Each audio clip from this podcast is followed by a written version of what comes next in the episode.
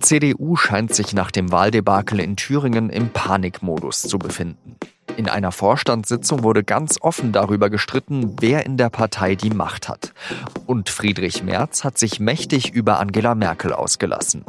Demontiert sich die CDU gerade selbst? Eine Frage, die ich der SZ-Innenpolitik-Chefin Ferdos Vorudastan gestellt habe. Sie hören auf den Punkt mit Jean-Marie Magro.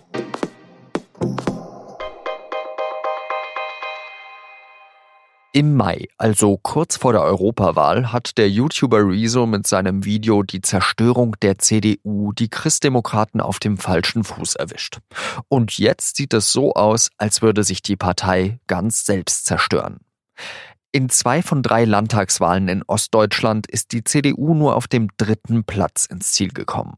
Und bei der Europawahl ist sie ja bundesweit deutlich unter 30 Prozent gelandet. Und die Parteivorsitzende Annegret Kramp-Karrenbauer kann keine Zuversicht wecken. Es gibt ein Machtvakuum an der Spitze der CDU, diagnostiziert der Vorsitzende der Jungen Union Tillmann Kuban im Heute-Journal im ZDF.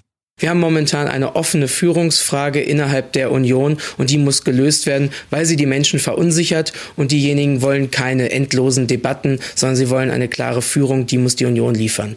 Diese Führungsfrage hat Kuban auch schon in der CDU-Vorstandssitzung nach der Wahl in Thüringen gestellt. Dass er sich das traut, deutet darauf hin, dass Kramp-Karrenbauer geschwächt ist. Kuban will, so sagt er das, dass die CDU noch weiter das Kanzleramt besetze. Deswegen macht er sich schon länger für eine Urwahl des Kanzlerkandidaten oder einer Kandidatin stark. Es ist ein offenes Geheimnis. Kuban will nicht AKK, sondern er will Friedrich Merz. Merz hatte ja vergangenes Jahr knapp die Wahl um den Parteivorsitz gegen Kramp-Karrenbauer verloren. Danach hat er sich auch lange mit Kritik zurückgehalten, jetzt aber im ZDF einen Angriff gestartet. Dass die CDU so abschmiere, liege nicht an Kramp-Karrenbauer, sagt Merz, sondern daran, dass sich seit Jahren äh, über dieses Land äh, wie ein Nebelteppich die Untätigkeit und die mangelnde Führung durch die Bundeskanzlerin äh, legt. Das ist der Hauptkritikpunkt, den ich wahrnehme und das kann so nicht weitergehen und ich kann mir schlicht nicht vorstellen, dass diese Art des Regierens in Deutschland noch zwei Jahre dauert bis zum Ende dieser Wahlperiode, bis Ende 2021. Es klingt wie eine Abrechnung mit Angela Merkel. Und darüber habe ich mit Ferdos Vorudastan, der SZ-Innenpolitik-Chefin, gesprochen. Frau Vorudastan, warum startet Friedrich Merz gerade jetzt so einen Angriff? Friedrich Merz trägt seit langem einen Groll mit sich herum, einen sehr großen Groll, weil er findet, er hätte ähm, in der CDU ganz groß, noch viel größer Karriere machen müssen und vor allen Dingen, er hätte letztes Jahr zum Parteivorsitzenden gewählt werden müssen. Daran ist er knapp gescheitert. Er hat knapp gegen Annegret Kamm-Karrenbauer verloren. Meine ähm, Sicht der Dinge ist, das hat er bis heute nicht verwunden und er nutzt jede Gelegenheit, um hintenrum gegen sie zu sticheln und die Solidaritätsbekundungen, die man vorne rum von ihm hört, die sind, wenn man genau hinhört, schon auch durchsetzt mit Kritik. Und er weiß natürlich in der jetzigen Situation nach dieser Wahl, die für die Union so verheerend ausgegangen ist in Thüringen, hört man ihm besonders gerne zu und besonders gut zu. Und er hat eine große Bühne. Und das ist der Grund. Der äh, Vorsitzende der JU, Tillmann Kuban, hat sich, hat jetzt offen die Machtfrage gestellt, nicht nur in der Vorstandssitzung, sondern auch noch später in den Medien zeigt das, dass diese Partei äh, eben wirklich so ein Führungsproblem hat, wenn eben so jemand sich dann auch noch nach draußen traut und so eine Kritik dann vor aller Leute formuliert.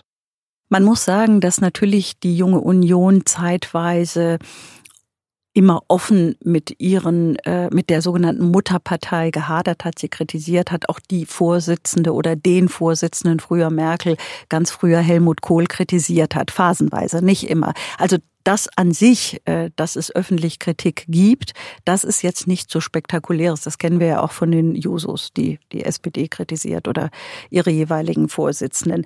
Aber ähm, die Art der Kritik, die Schärfe der Kritik, der Zeitpunkt der Kritik, die zeigen schon, dass sich so Leute wie Tilman Kuban, dass die den Eindruck haben, das können wir uns im Moment auch leisten. Denn Annegret Kramp-Karrenbauer ist so angeschlagen und auch bei ihren politischen Freunden innerhalb der Union, ihren Sympathisanten, ihren Unterstützern, zum Teil muss man sagen ihren früheren Unterstützern, denn sie hat auch eine Reihe von Unterstützern verloren, irgendwie so geschwächt in ihrer Position, jetzt können wir es uns leisten.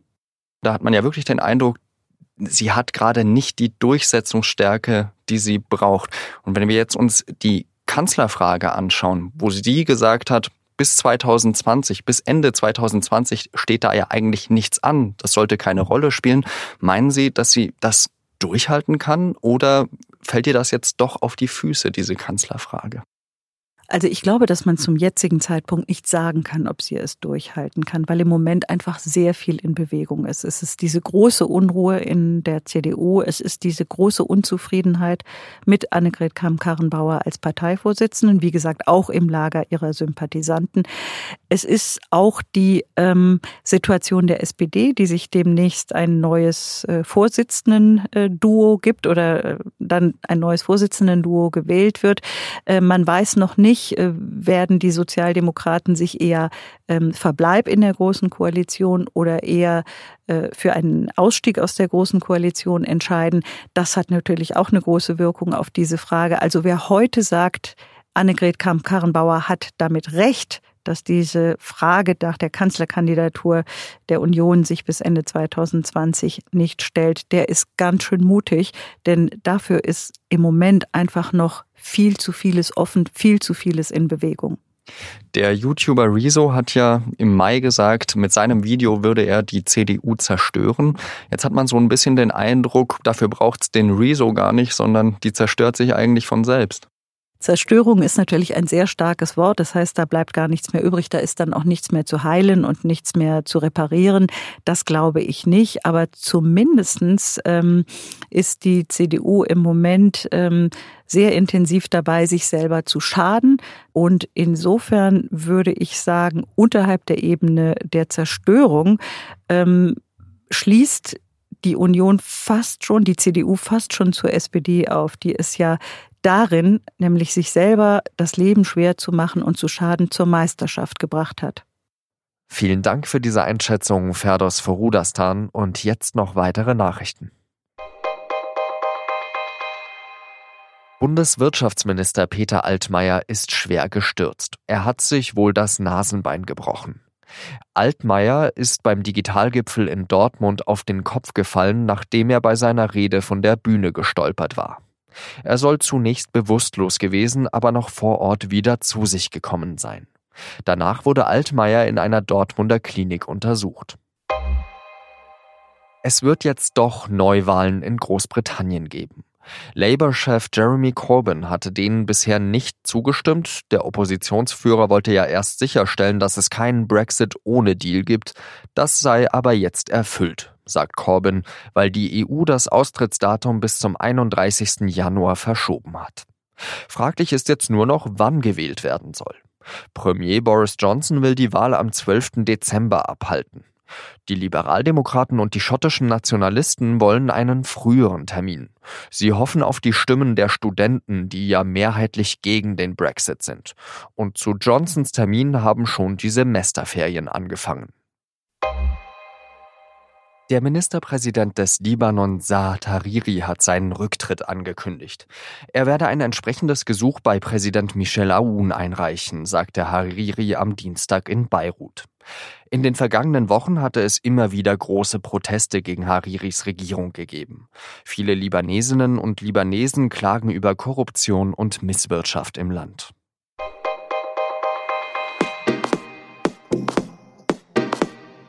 Auf der Seite 3 der SZ geht es am Mittwoch mal wieder um eine unfassbare Geschichte. Eine Frau liest im Jahr 2006 ihre Stasi-Akte.